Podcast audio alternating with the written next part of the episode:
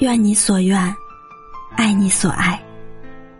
这里是枕边夜听，我是吴虐。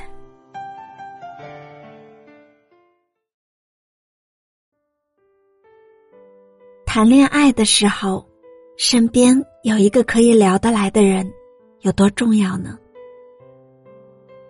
朋友丸子跟我说过这样一件事。她说她有一次和男朋友去外面吃饭，因为那家火锅店是新开的，在网上很有名，所以那天排队的人特别多。他们的号排在第九十九位，前面还有四十个号才到他们。为了吃这顿火锅，他们已经饿着肚子等了大半天了。丸子越等越不耐烦，碍于现场人多，他也不好发作。男朋友早就看出来他急了，所以去店里就开始各种找话题跟他聊天。男朋友问丸子：“今天吃完这顿，明天想吃什么？”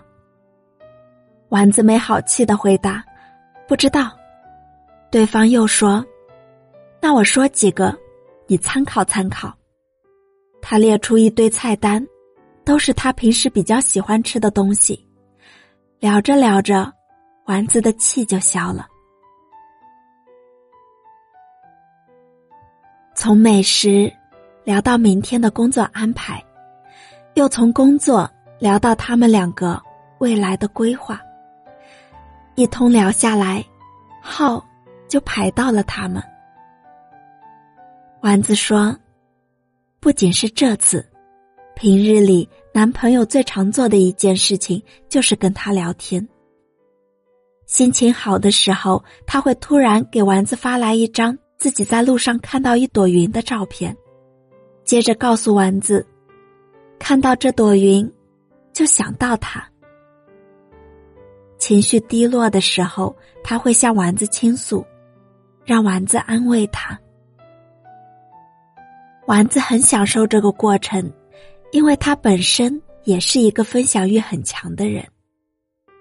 油价涨价了，猪肉又比以前便宜了，明天可能会下大雨。周末休息去哪溜达溜达？他们的聊天内容不限定，什么都能说，上至天文地理，下至日常生活的吃喝拉撒。聊天对他们而言，不仅仅是思想的交流，更是灵魂的沟通。通过一次次聊天，他们更能走进和理解彼此，从而产生心灵的慰藉与共鸣。哪怕只是说说无关紧要的废话。所谓幸福，大概就是有一个愿意听你说话。也愿意和你说话的人吧。如果说恋爱需要一个聊得来的人，那结婚就得找到一个能睡得来的人。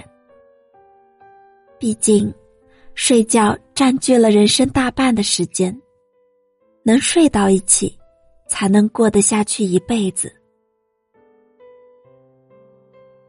以前看脱口秀节目时，有个叫思文的女生让我印象深刻。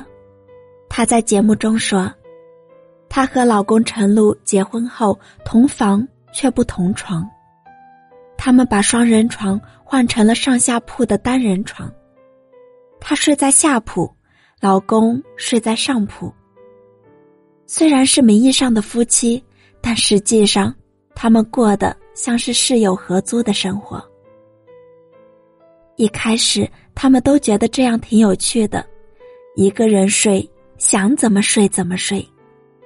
可惜没过多久，他们的婚姻就出现问题了。明明同住在一个屋檐下，但他们在一起相处的时间却很少。有一回，思文家里遇到事情，他的家人生了很严重的病。他给陈露打电话，陈露却因为闭关工作没有接到。他只能一个人去见了亲人最后一面。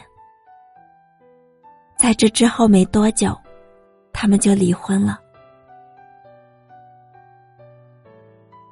古人说，夫妻之间的情谊分三品，其中最下等的一品就是有名无实、貌合神离，很难不赞同。连觉都睡不到一起的人，又怎敢奢望在一地鸡毛的琐碎里，在变幻无常的世事里，将爱情延续到底呢？爱情这两个字。看似简单，但要做到一生厮守，却要经历千辛万苦，可谓是道阻且长。恋爱也好，婚姻也罢，我们需要的，说到底，是一个可以乍见之欢，也可以久处不厌的人。《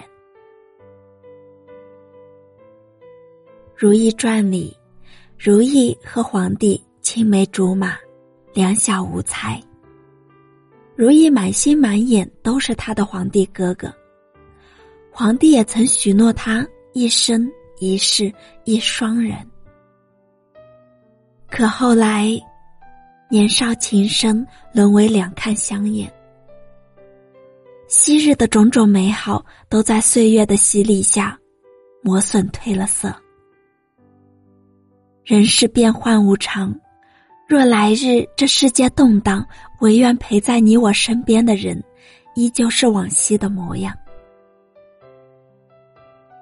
于清晨，于黄昏，于书房，于山野，于人海，有说不完的话，逗不完的乐，既能同床共眠一时，也能高枕无忧一世。无论世间转过多少流年。你们依然有深情，可以怀念。